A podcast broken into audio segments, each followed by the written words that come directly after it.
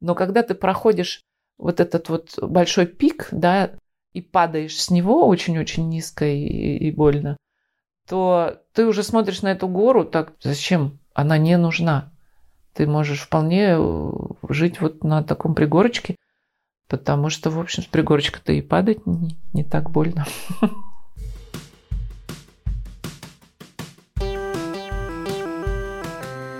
Всем привет, меня зовут Кристина Вазовский, и это «Провал» – подкаст о ситуациях, в которых что-то пошло не так. Я недавно заглянула в статистику и поняла, что за последнее время у нас дико выросла аудитория, и это очень круто. Появилось очень много слушательниц и слушателей, и мне очень интересно познакомиться с вами поближе. Поэтому я буду безумно благодарна, если вы заполните короткую Google форму, ссылочка будет в описании, и там будет несколько вопросов о кто вы? Чем вы занимаетесь? Откуда вы? Как давно вы меня слушаете? Короче, дико поможет мне, и меня порадует, если вы уделите 5 минут после прослушивания выпуска. И еще один супер микроанонс. Напоминаю, что у нас есть лейбл, и там я собрала самых классных, потрясающих, любимых моих подкастеров и продолжаю собирать семью дальше — Поэтому, если вы хотите, если вы рекламодатель, если вы бренд, если вы партнер и хотите размещать свою рекламу в подкастах, делать подкасты с нами и придумывать всякие крутые проекты, напишите, пожалуйста, нам на почту info собачка talk talk.me тоже будет ссылка на почту в описании. Итак, поехали. Сегодня у меня в гостях Татьяна Лазарева, телеведущая, блогер, мать троих детей. Татьяна, привет. Привет, привет. Мы как раз до записи немножко обсуждали, что все цитируют страницу Википедии, и там написано про певицу, актрису, модель, что-то в этом духе. Да, слушай, надо сейчас срочно всех призвать. Э, пожалуйста, не читайте. Ее надо переделать. Я каждый раз это говорю, кстати и никак не переделаю. Надо мне вызвать какого-нибудь добровольца, который за меня переделает страницу Википедии. Какие вообще в тебе эмоции вызывает, когда ты читаешь что-то про себя в интернете, не знаю, в Википедии, в каких-нибудь статьях, э, в чем угодно, что очень имеет мало отношения к реальности? Или вообще какие-то эмоции в тебе вызывает? Конечно, вызывает. Слушай, как у всех людей, естественно, когда ты читаешь какую-то про себя неправду, то ты очень как-то это, знаешь, обидно и расстраивает. И ты думаешь, ну ё-моё, ребят, ну вы чё? ну зайдите. Ну, по крайней мере, понимаешь, у меня есть два официальных моих источника информации лично от меня. Это Facebook и Instagram. И, собственно, все, что я пишу там, оно все и, и есть, да. Правда, как бы true. А все, что можно прочитать там везде, где угодно, то тут, конечно, начинаются всякие вещи – но, естественно, я стараюсь как-то на все это смотреть, э, так скажем, через гребенку такую, да, то есть кому надо будет, тот прочитает, кому не надо будет, тот тоже прочитает. Ну, в общем, кому что нужно, тот то и слышит, понимаешь, каждый дышит, как он слышит. Ты человек, который много лет проработала на телевидении. Как-то фидбэк, который ты получаешь, да, вот в эру эту до соцсетей, он изменился с тех пор. Сейчас я объясню, что я имею в виду. Просто раньше, когда ты работал на телевидении, вот есть СТС, и вот какая-то недосягаемая штука, Инстаграма еще нет, Фейсбука еще нет, и по факту девочка из Воронежа, она по факту не может до тебя никак достучаться и высказать тебе свое мнение. А теперь приходишь в твой Инстаграм, вот открыты комментарии, и кто угодно может тебе что угодно написать. Ты чувствуешь такой свич и, или для тебя нет вот этой вот градации до и после соцсетей? Ты знаешь, я, честно говоря, не, не очень помню. Просто дело в том, что я-то начала писать еще в живом журнале, и уже там я первые получала свои хайпы, как бы и холивары и прочие слова. Уже там я в первые там получала такие затрещенные тычки по поводу того, что нужно то есть если сейчас, я даже, кстати, вот сейчас подумала, это же где-то есть мой ЖЖ какой-то, надо почитать, потому что я там писала абсолютно не оглядываясь на то количество людей, которые это могут прочитать. И это, конечно, очень странненько. Вообще отдельная тема, да, про то, как это все вдруг превращается. Ты там пишешь, пишешь какую-то фигню, потом фига, ты понимаешь, что ты писал в расчете на то, что это посмотрят, там прочитают 20 человек условно, которые тебя поймут, и нет вопросов, им ничего не нужно объяснять. А это читает там 200 тысяч человек, и ты такой, ой, простите, вы кто? Вы откуда все? Вот, я вообще-то не к вам обращалась, условно вот такое было.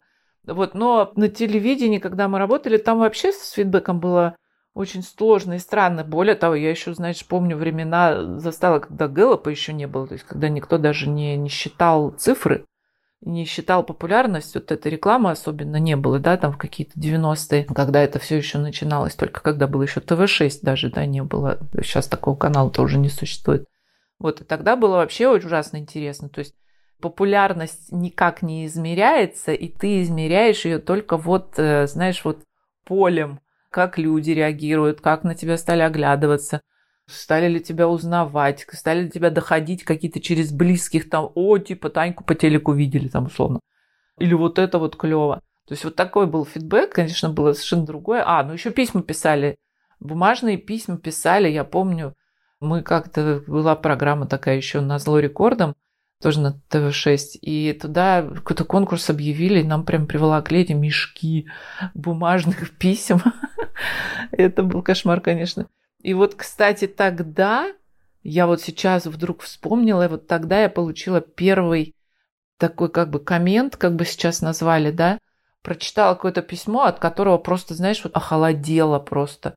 Потому что там какая-то тетка писала, что типа, фу, какая же ваша Лазарева отвратительная, и какая она мерзкая, и как она ржет, и вот это она, фу, какая гадость.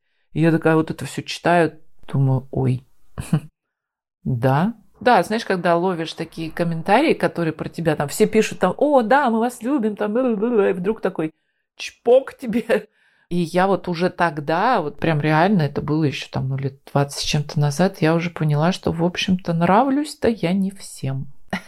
Хотя на тот момент казалось, что успех какой-то был. И, ну, до этого еще КВН же было. Это тоже всем очень нравилось. В одном из интервью ты сказала, что главное не бояться вообще задавать себе вопросы. Я такой вольный пересказ, не, не прямая цитата. И смотреть э, в самое больное и противное. И как раз в целом весь мой подкаст и концепт вот этой передачи, в которой мы сейчас с тобой находимся, это про это.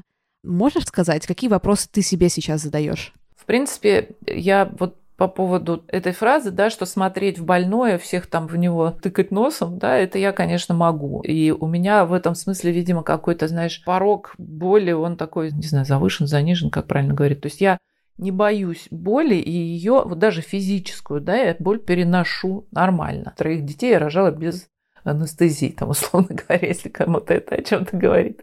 И, видимо, вот мне даже сейчас показалось, что действительно, может быть, это даже и так связано у людей, да, и в какие-то такие болевые точки в свои, да, как обычно, как люди уходят от реальности, да, как они не хотят э, видеть что-то и продолжают жить там автоматически, потому что им не хочется смотреть туда, где им больно неприятно, дискомфортно, они туда и не смотрят, да, и вот так вот полжизни у человека закрыто.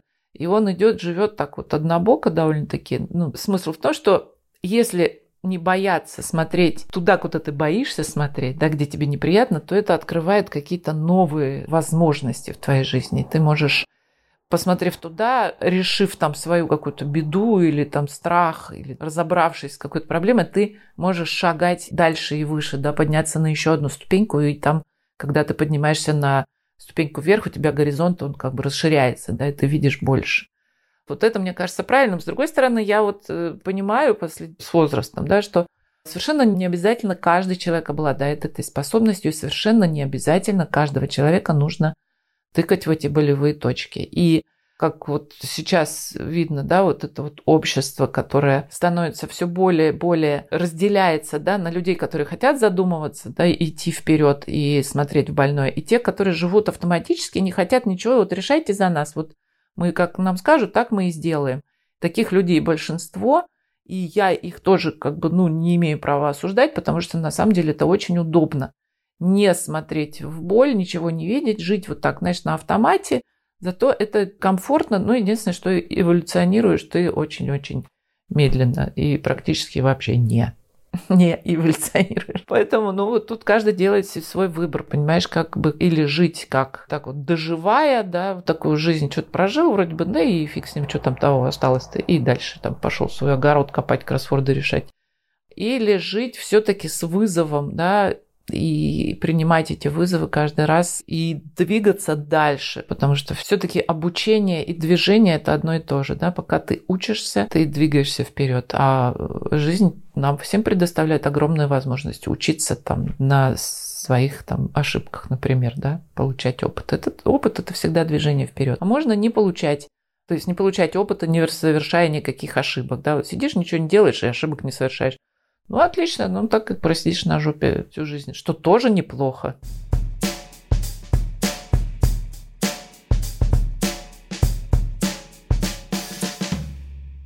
А ты можешь вспомнить какие-то свои ошибки в жизни, которые ты делала и которые были? Я как раз вспомнила один из последних своих уроков и опытов, да, как раз он связан с тем, что я продолжила путь дальше, получив какой-то ряд ошибок. Это вот как раз э, история про то, и мне сейчас, в общем, я хочу об этом всем максимально рассказывать, про мой новый канал на YouTube, который я перезапускаю вместо старого. Вот у меня был канал на YouTube, он назывался Лазарева, точнее он L, буква большая L, теперь он опять L называется.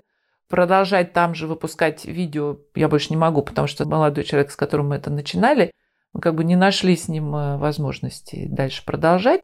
И, в общем, так, не очень хорошо расстались. Вот. Но при этом, понимаешь, я год отработала на этот канал, ну, наш, как я думала, совместный. Теперь оказалось, что он, в общем, как-то посчитал, что это я его использовала весь этот год. Вот. Зачем, не знаю. Чтобы стать популярной, видимо. Наверное, в очередной раз.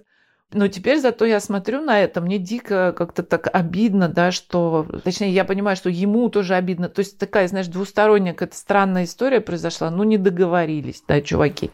Но при этом я понимаю, что я, не получив ничего с этого канала особенного, да, там, то есть, ну, я не стала более популярной, но при этом я получила колоссальный совершенно опыт, сын ошибок трудных, и теперь я делаю новый канал, уже одна, уже сама, уже без всяких там людей, на которых, как выясняется, потом нельзя положиться и довериться, я вижу такую силу свою, понимаешь, что я, а, нет, я так уже не буду, да, так я уже, эту ошибку я уже проходила. Чем отличается просто ошибки от опыта, да, то есть если ты совершаешь ошибку несколько раз одну и ту же, да, вот я, например, ввалила в этот канал, который там был на YouTube, ввалилась целиком полностью, не подписав никаких документов, не договорившись там как-то так на берегу, а, точнее договорившись, но устно о финансовых каких-то правилах. И, собственно, это все было нарушено. И так я делала всю жизнь. Я, знаешь, так, деньги, да, ну, деньги, конечно, да, но это не важно, ладно, фиг с ним. Вот, то есть финансовая у меня сторона очень плохо прокачана была. То сейчас, например, я смотрю и думаю, так, нет, первым делом мы заключим со всеми договор.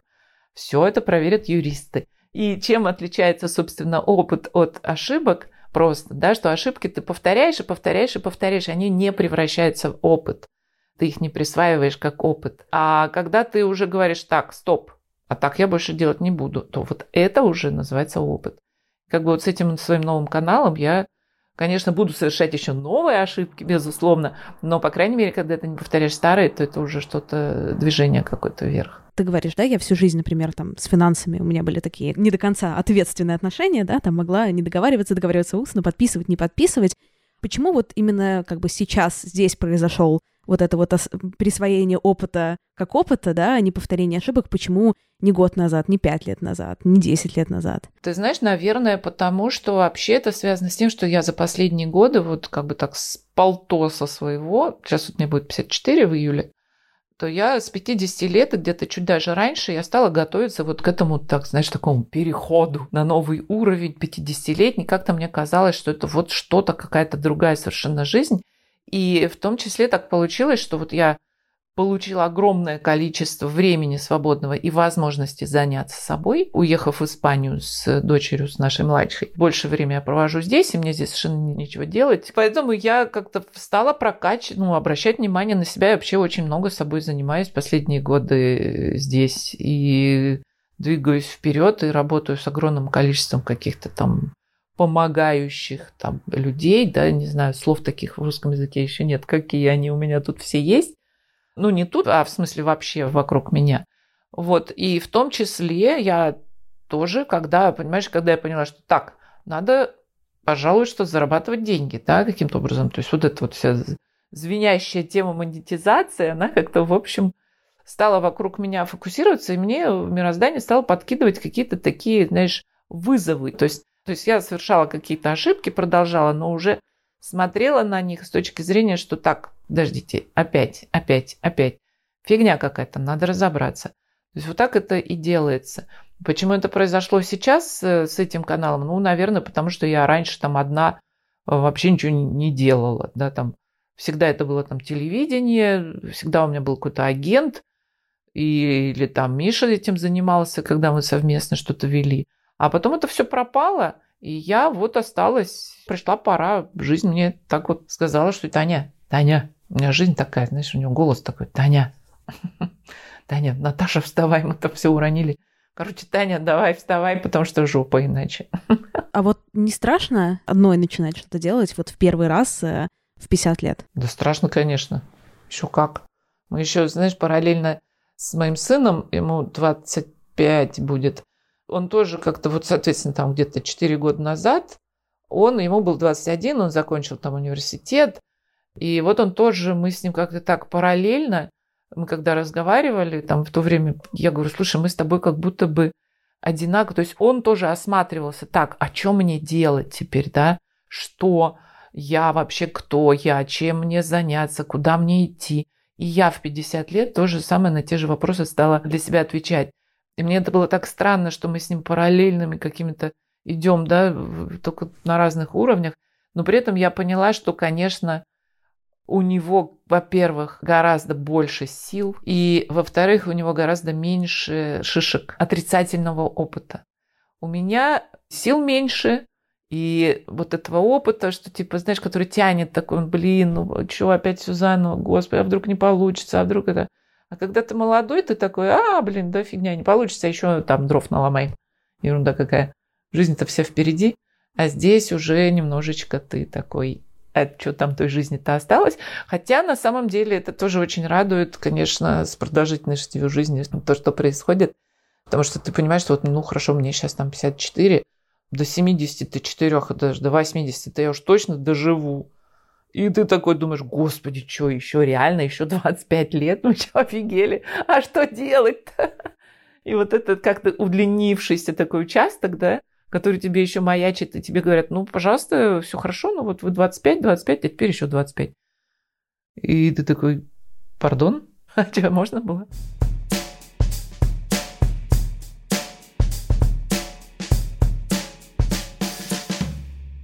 Как тебе кажется, вот это вот имя Тани Лазарева, которое все-таки известное, да, вот этот вот весь э, шлейф опыта какой-то медийности, он помогает тебе перепридумывать себя или наоборот мешает? Ну, в общем-то, я уже как бы на две трети, конечно, придумана. То есть возраст такой, что ты не, не начинаешь заново себя совсем перепридумывать, да.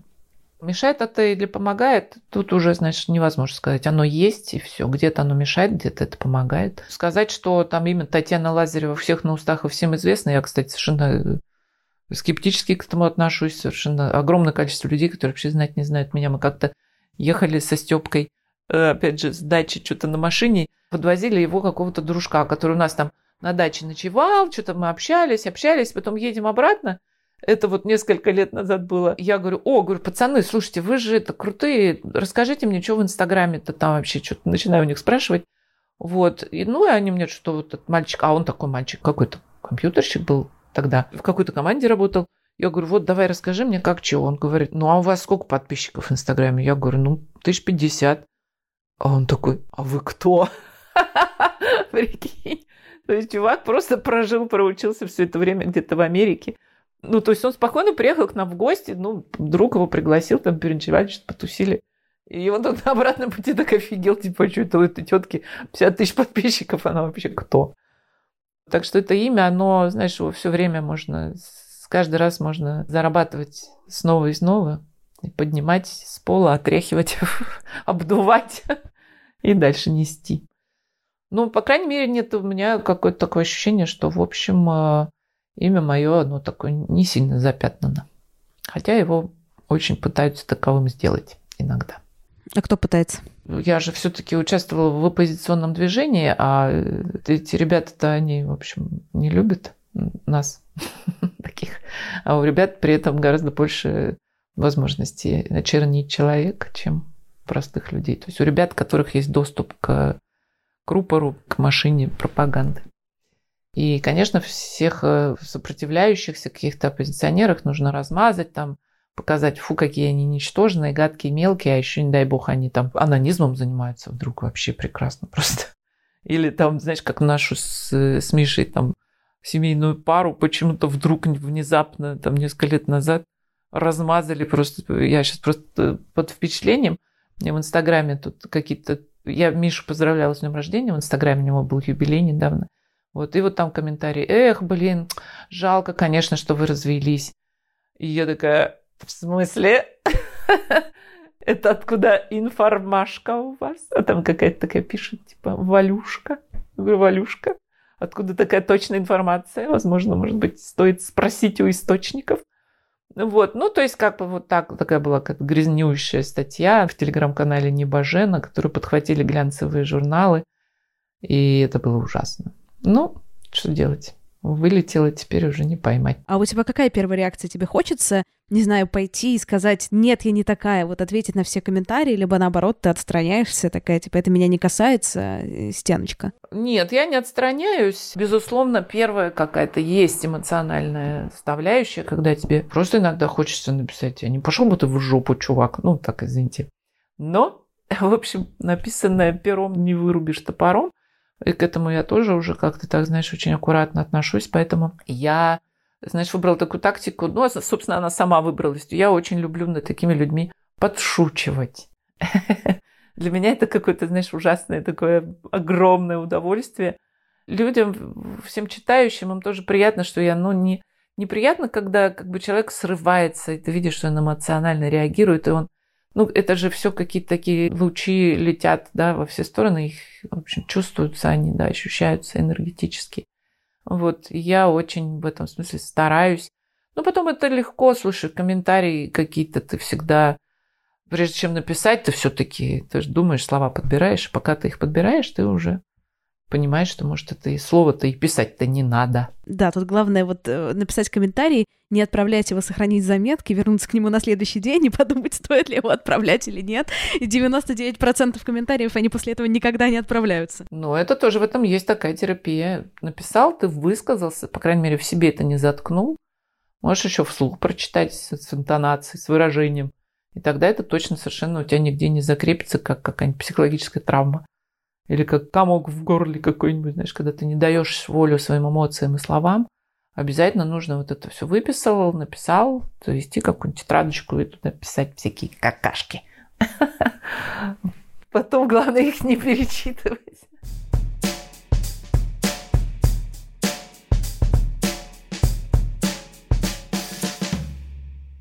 Вообще, зачем тебе вот Инстаграм и Ютуб? Зачем это все? Инстаграм, я его рассматриваю как канал монетизации, как канал какого-то возможного заработка. Правда, пока это не очень хорошо получается. Вот. Но это именно вот там такие сейчас самые легкие продажи, наверное, и самый такой простой заработок для меня. То есть мне не надо для этого прилагать никакие усилия. Я там готова отдавать свою площадку под рекламу товаров, которые, естественно, если они мне нравятся, если они меня устраивают. То есть это уж точно совершенно я никогда не буду там рекламировать то, чего я не приемлю ни за какие деньги.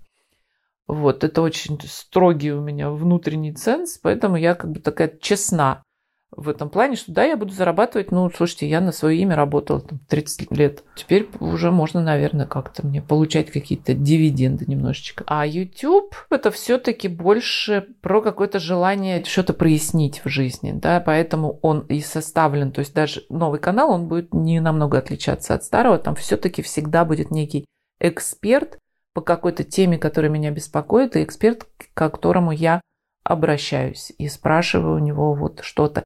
И мне кажется это важным выносить в YouTube, потому что есть такие вопросы, которые я вот, как опять же мы с тобой это говорили, да, которые я могу задавать больные и не боюсь. А многие люди боятся. Так вот, когда и я по себе это знаю, да и ты наверняка, то есть когда ты видишь, что ты не один в своем страхе, да, или в чем-то там.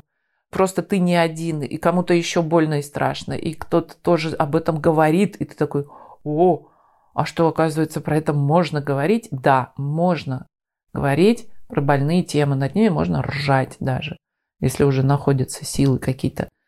Но говорить об этом вот публично я считаю важным и не боюсь, главное. Потому что, собственно, я теперь понимаю, что мне уже и терять-то особо уже и нечего. Когда было ощущение, что есть что терять? Ну, в какие-то моменты это приходит все-таки. Вот сейчас вообще реально совершенно нечего терять, потому что, я поняла, что даже и денег-то, и когда богатства особого, ну, ну, не надо столько, сколько у нас было. У нас все-таки есть чем сравнивать с Мишей, да, то есть мы пожили в лихие эти нулевые, жирные, какие-то сочащиеся годы, когда денег было, ну, то есть даже у нас, мы, в общем, не самые топовые были люди, но даже у нас денег было, как у дурака Махурки, знаешь, ну, по крайней мере, там, летали втроем там во всякие Австралии бизнес-классами спокойненько с детьми. Жили себе вообще ни в чем не отказывая, да. А сейчас натыкаешься на какие-нибудь, знаешь, на какие-нибудь часы там в Булгаре, думаешь, чего, блин, зачем? Ну, то есть это, конечно, дико красиво, клево. Это был такой, знаешь, ну как бы в этом богатом мире ты, ты должен был быть так же примерно, да, там выглядеть статусно. Не обязан, но, в общем, иногда хотелось. И подарки какие-то такие же дарились, да, там примерно такого же уровня.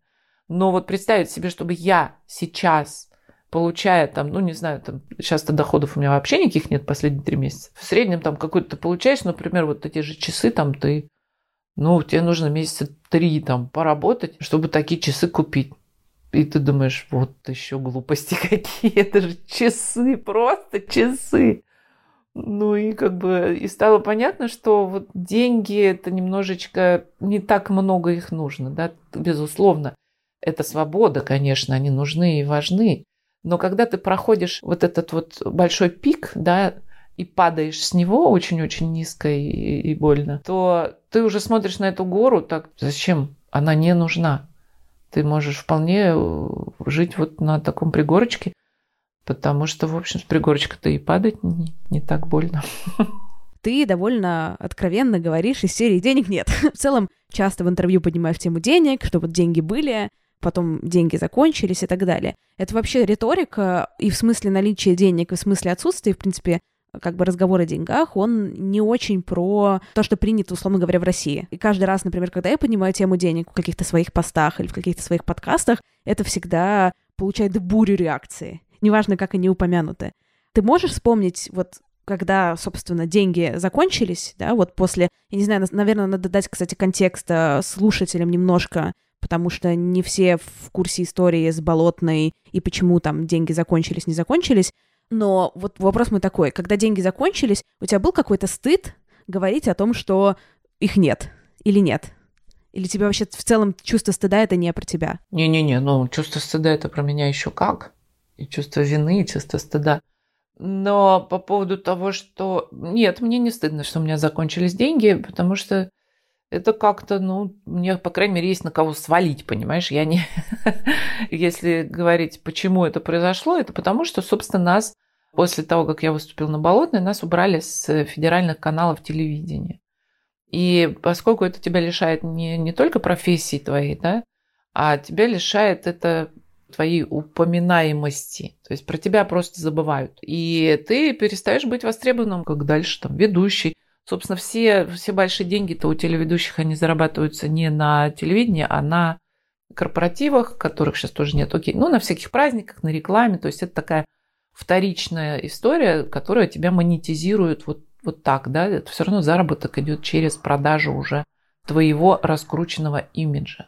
А когда тебя перестают показывать, и, собственно, деньги все и уходят. И как раз это произошло, вот этот подход к этому 50-летию, да, он как раз произошел э, именно с пониманием того, что а, денег нет, б, надо что-то начинать, чтобы они появились, а в, а начинать негде, да, то есть использовать свой профессионализм как телеведущая я не могу.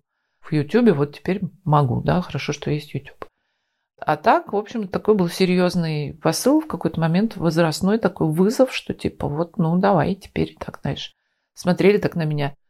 Такое какое-то мироздание такое, знаешь, стояло, так уперев руки, скрестив их на груди, типа, ну-ну, давай, показывай, как ты выкарабкаешься на этот раз. Но, видишь, особо-то и выкарабкиваться мне сильно не нужно, потому что я не стремлюсь к повышению своей там, чтобы меня везде показывали, да, снова я тоже прошла этот пик, я была очень популярна. И также я прошла пик какой-то там финансовый огромный. Мне сейчас это все уже вообще не нужно, и я вообще про другое задумываюсь. Мне важны какие-то совершенно другие вещи.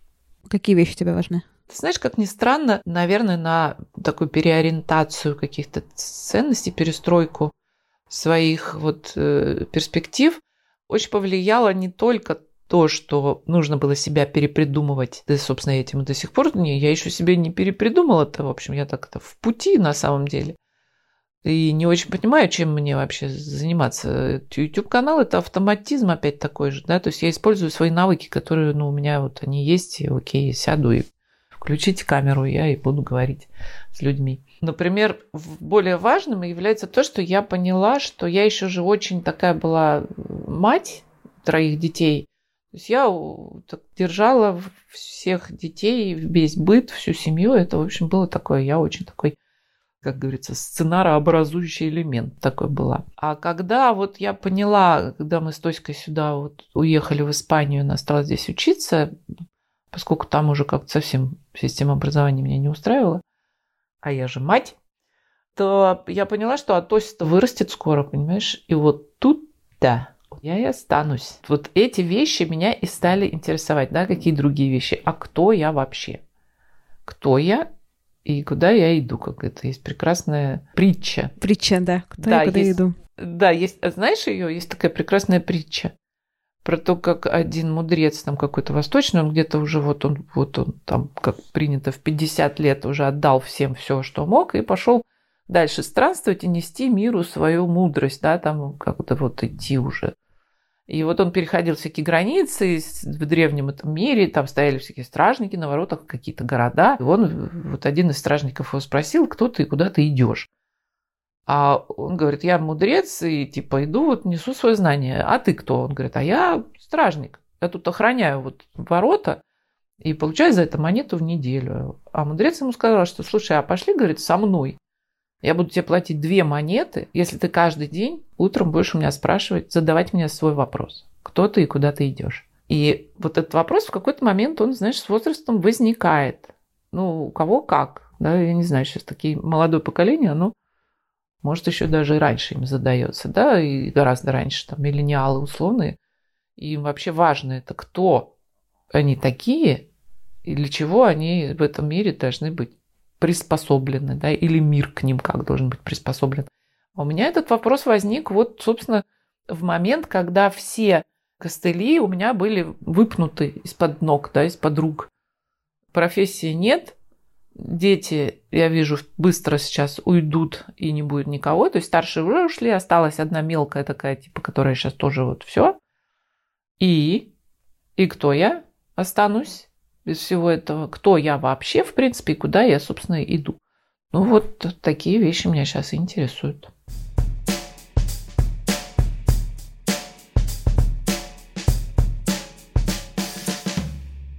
У тебя не было желания уйти в эскапизм? Еще ребенка, не знаю, родить, усыновить, э, чтобы просто не сталкиваться вот с этой такой экзистенциальной штукой? Ты понимаешь, я даже вот думаю, что я этим как раз и очень неудобно там и близким, и Потому что я вот такая вот, я неудобная, понимаешь, как гвоздь из лавки, который торчит. Вот. Я в этом смысле никогда и не была такой удобной ни в детстве, ни, ни сейчас.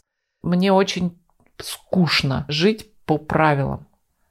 Мне ужасно хочется посмотреть, а что там за забором. Можно туда. Одним глазком я только посмотреть. Ручками трогать не буду в этом смысле мне как раз я из тех людей, которым у меня статус там в WhatsApp, я не знаю, ты прочитала, нет, или мы с тобой где переписывались, я забыла. У меня статус такой, хочу на пенсию. И это очень давно я хочу на пенсию, лет 40, наверное. Но это такая немножечко такая шутка, потому что понятно, что я только хочу как бы на нее, да, что вот лежать и ничего не делать. Но позволить себе это я, ну, наверное, вообще никогда не смогу. Хотя притормаживать уже можно начинать, в принципе. А что значит позволить себе? Ну, есть некоторые привычки и паттерны, которые закладываются там, может, с родом, да, с каким-то и которые ты продолжаешь, и эти привычки, знаешь, за 54 годам, в общем, привычки уже имеют такие достаточно крепкие такие корни, которых фиг выкорчиваешь. Вот, и поэтому, если я вот такая вот уже есть, да, то заставить себя вот построить какие-то новые нейронные связи, которые мне позволят жить по-другому, это тоже большой труд. То есть у кого-то, видишь, большой труд себя заставить что-то там пойти, узнать, посмотреть и нажать на больное, это большой труд. И они живут другой там жизни, остаются, да, не узнавая ничего нового и не двигаясь вперед. А для меня наоборот. Я все время куда-то мчусь, бегу, я не могу сидеть на одном месте, так одно закончилось, так почему такая пустота, почему такая тишина, что происходит, что-то плохое, давайте двигаться дальше это тоже своего рода такая привычка, которая ничего хорошего, наверное, как любая привычка. То есть это не хорошо, не плохо, но это привычная вещь. То есть ее тоже бы сломать, по идее. Если уж мы говорим, да, глобально о том, что мы все время двигаемся куда-то вперед. Но ломать вот это вот движение и жизнь, да, превращая это сознательно в остановку, замедление и созерцание, всегда как-то вот пока несмотря на то, что этот лозунг «хочу на пенсию» у меня действительно уже там лет 10, пока я не вижу даже возможности об этом думать. И не хочу эту привычку менять, все время куда-то двигаться. Возможно, в какой-то момент она уступит место новым привычкам, которые, наверное, там физиологически я уже не смогу так быстро бегать и двигаться. Я уже это, в общем, так, знаешь, кряхтя делаю все немножечко, особенно после этой самоизоляции, нафиг я вообще какая-то лежачая стала. По поводу самоизоляции, ты тоже где-то говорила, что мы не будем, вот самоизоляция закончится, но как прежде мы жить уже не будем. Почему? Ну, во-первых, потому что появилась действительно такая болезнь, пока она не оседлана никем, да, никакой фармацевтикой, которую ты, ты все равно будешь ходить и оглядываться, да, не заражусь ли я сейчас коронавирусом, условно. Ну, только если у тебя не будет там антител. И не заражу ли я кого-нибудь коронавирусом, да, потому что если даже ты, несмотря на то, что ты там у тебя антитела, не антитела, ты все равно переносишь эту заразу. А пока она такая вот тяжелая для опасная для жизни, это, в общем, такая история, знаешь, не получится такого по щелчку, как это я писала просто в связи с тем, что у меня тут кто-то спросил, вот, закончится самоизоляция, я первым делом пойду там туда-то. Я вот сейчас э, мы в Испании, понимаешь, она очень плавно заканчивалась, этот карантин, самоизоляция здесь там немножко по-другому все это.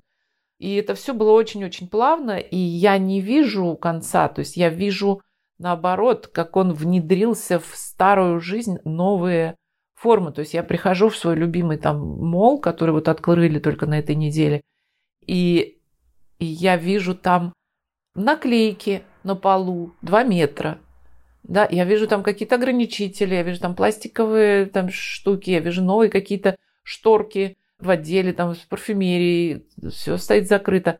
То есть как бы жизнь-то уже не прежняя, понимаешь? Ты приходишь вроде бы в то же самое место, в ту же самую жизнь, но когда ты идешь по этому магазину, а тебе навстречу ходят люди в масках, ты понимаешь, что нет, все, так и будет теперь всегда. Эта мысленная маска на лице будет всегда теперь.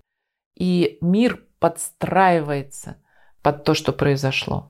И он никогда уже не будет прежним. Это, знаешь, как сейчас вспомнила, почему-то у Стругацких была такая прекрасная одна новелла, рассказ про то, как чувак жил у какого-то химического завода, сейчас вот не знаю, кто-то может вспомнить, э, название не вспомню, но и у него стало там, у него умерла сначала жена, сам он уже там кашлял, задыхался. То есть химзавод на него дымил, дымил, дымил, там люди ходили в противогазах, а у него дом был вот рядом.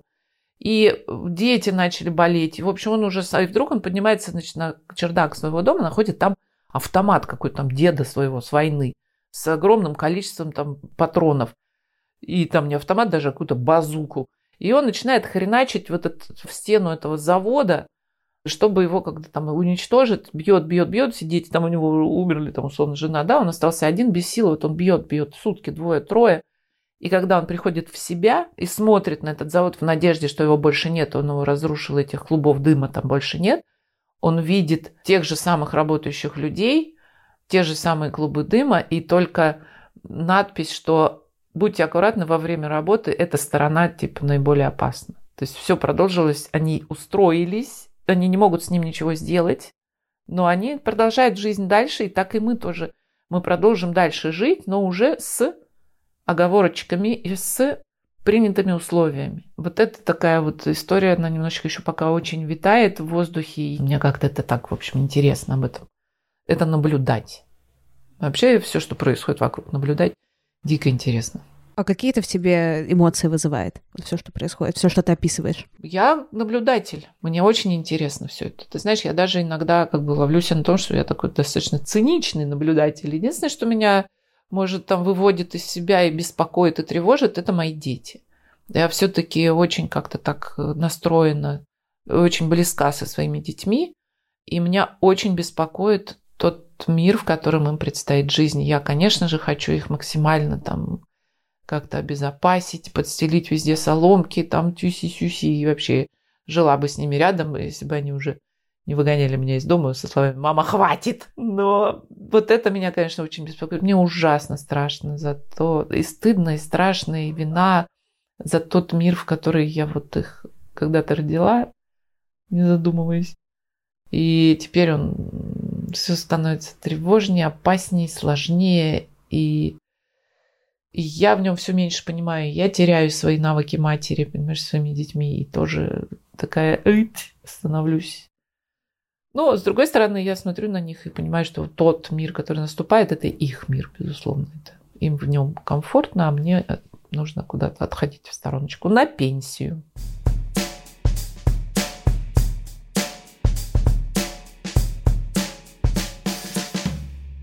Страшно терять контроль? Да, Контроль вообще терять страшно. Но когда ты осознаешь, почему ты боишься потерять контроль именно здесь, когда ты в каждой истории ты это понимаешь, когда ты в этом разбираешься, так, почему? Почему я боюсь там, знаешь, очень смешно, я не боялась летать никогда в жизни, а начала бояться летать, когда у меня родился первый ребенок через какое-то время. Я стала бояться самолетов. Ну, то есть вот это все. Не то, что у меня паника, не-не-не, я нормально. Но так иногда таблеточку другую какую-нибудь валерьяночки засосу так перед полетом на всякий случай. Но стала бояться летать. Почему? Потому что, как же, я же разобьюсь, а с кем будет мой ребенок? И ты думаешь, так, хорошо, ну вот я разбилась, дальше что? Вот мой ребенок, хорошо. Вот я на него смотрю сверху. Да, он поплакал немножечко, ну что делать, блин. Потом зажил свою жизнь. Ну, что тут бояться-то? Никогда не боялась летать, и сейчас в целом не боюсь, но иногда накатывает, знаешь, такая тревога, с недавнего времени начала, и я ее для себя рационализировала тем, что, точнее, не рационализировала, а как-то прислушалась и поняла, что эмоции есть такая блин, сейчас так интересно жить а, мне. Да, да, да, Будет да, очень обидно умереть сейчас, знаешь, из да. серии, ну блин, ну только все началось. Типа, да. чуваки, давайте подождем. Слушай, мне в этом смысле вообще я тебя очень понимаю, потому что я в свое время вот когда умирают какие-то люди, такие вот в свое время, я, эта мысль у меня была, когда умерла Валерия Новодворская, она была такая любопытная к жизни. И когда она умерла вот на самом, сука, интересном месте, мне было так обидно. То же самое, как вот сейчас Лимонов. Вот он когда умер, я подумала, господи, блин, как же, наверное, ему жалко. Ну, как ему жалко? Ему уже не жалко. И потом все-таки ты можешь себя утешать в этом смысле, что, ну, ты абсолютно точно, совершенно не перестанешь это все наблюдать, потому что это все-таки одна система, да.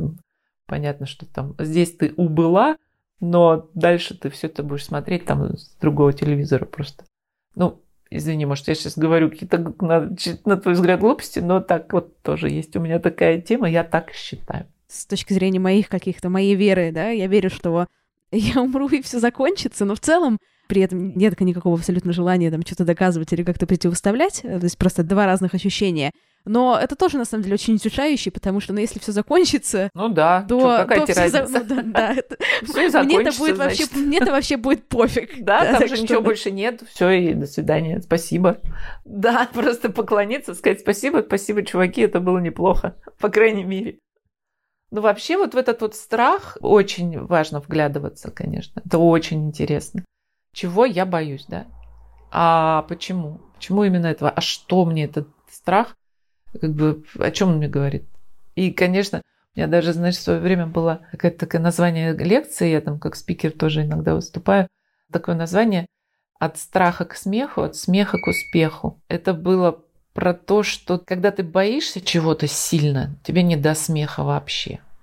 То есть вот реально, да, вот ты стоишь в темноте, и ты такой, типа, и страшно. Ну, не знаю, какой еще момент. Или кто-то тебя там прыгает на тебя, там, ты такой, пугаешься. Тебе нифига не смешно. И, но когда ты понимаешь, что, о, господи, это прыгнул на меня мой собственный ребенок, ты такой, фу, выдыхаешь, расслабляешься и такой, ну нифига себе, ты меня напугал. И это смех такой, знаешь, на выдохе такой.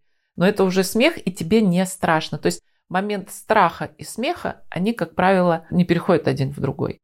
То есть если тебе страшно, тебе не до смеха. Если тебе смешно, тебе уже не страшно.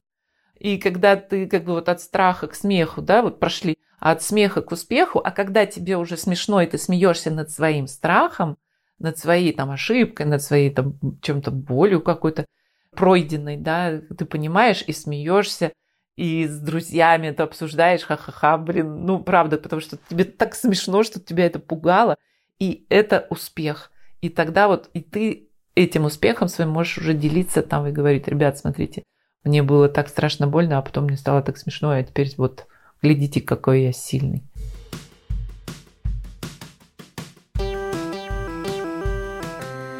С вами была Кристина Вазовский, и это был «Провал». Спасибо большое, что дослушали до конца.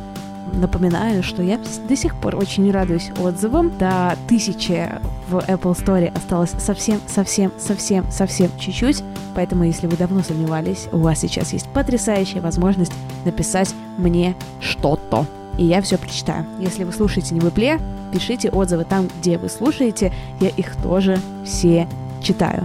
Подписывайтесь на мой инстаграм, на инстаграм студии Толк, моей студии Толк. Толк, нижнее подчеркивание, Толк. Там мы пишем про подкасты, на наш телеграм-канал Провал подкаст и вообще на все соцсети, ссылки на которые будут в описании. Хорошей всем недели, хороших всех выходных. Обнимаю, целую, люблю. Пока-пока.